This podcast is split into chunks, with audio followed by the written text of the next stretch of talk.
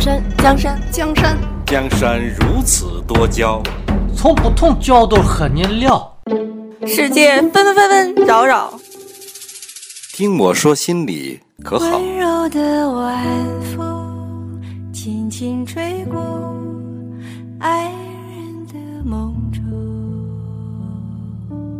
本节目由新大师独家制作。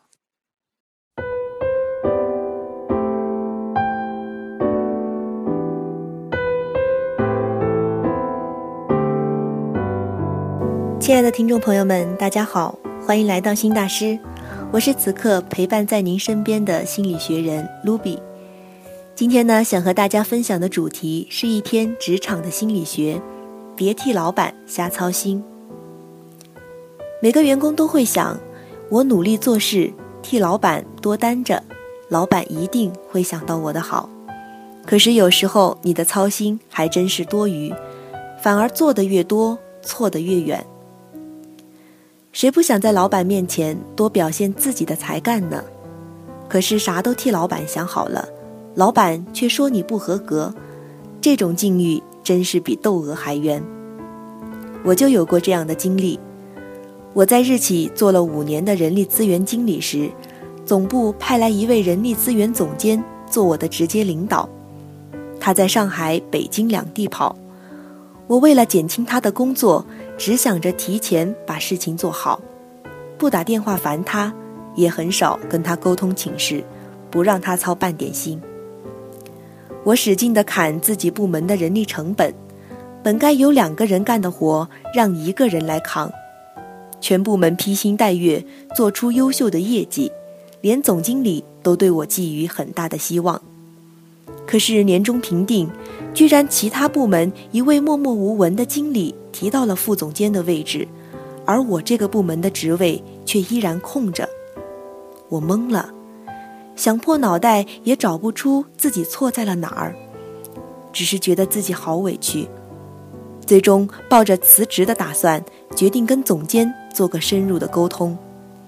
谈之前，心中的怨气就更别提了，一是认为他重男轻女。二是认为他故意为难我。等坐下来，总监却很意外地说：“我等了你一年多了，你才来跟我做这个沟通。你应该在我上任时，或者每隔一段时间就来跟我做沟通的。”啊！我愣住了。你是一个非常优秀的员工，但你却不是一个很好的领导者。你就是公司的救火队员，专业能力太强。工作太多，可你授权不力，所有人力资源的流程都是你一个人在掌控，你没有教会部下放手让他们做事。第二，你这么大的工作量却维持这么少的人员，证明你的人事规划有问题。我认为你的部门应该增加人员配置，才能维持这个工作量。啊！我再一次愣住。本想着既减轻人员成本，又不为领导找麻烦，除了把自己累得一塌糊涂，老板眼里看到的却是另外一番情形。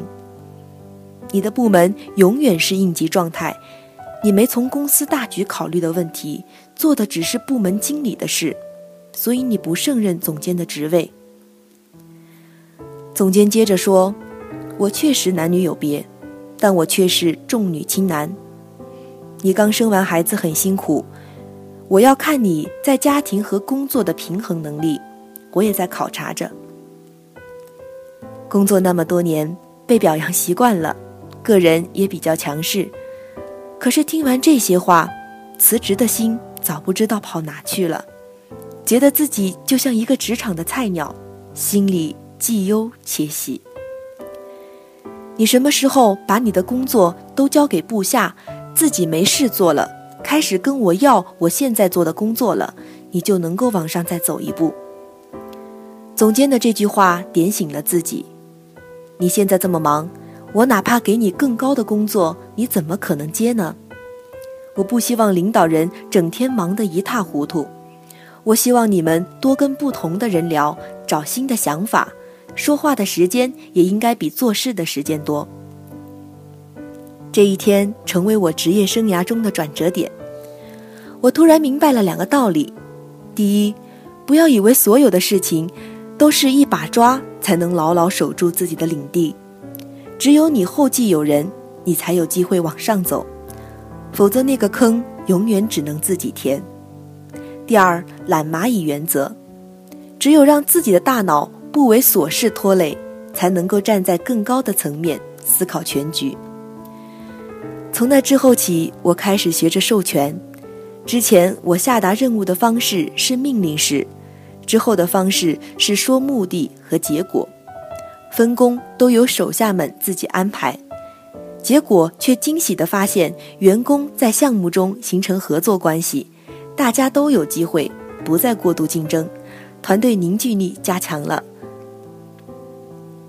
大家都有机会，不再过度竞争。团队凝聚力加强，而我也看到了员工以前没被发掘的特长。回想起来，如果没有当年总监的那番话，可能我的职业生涯还是停滞在累死累活、操心不讨好的状态。所以，即使是替老板操心，也要看看老板需要什么。好了，以上就是今天的节目内容，感谢您的收听，我是卢比。如果你有情感困惑无处诉说，职场问题无法解答，请微信搜索“新大师”，关注我们，把你的故事私信给我们，我们会在视频、音频中为你解惑。那么咱们下期节目再见。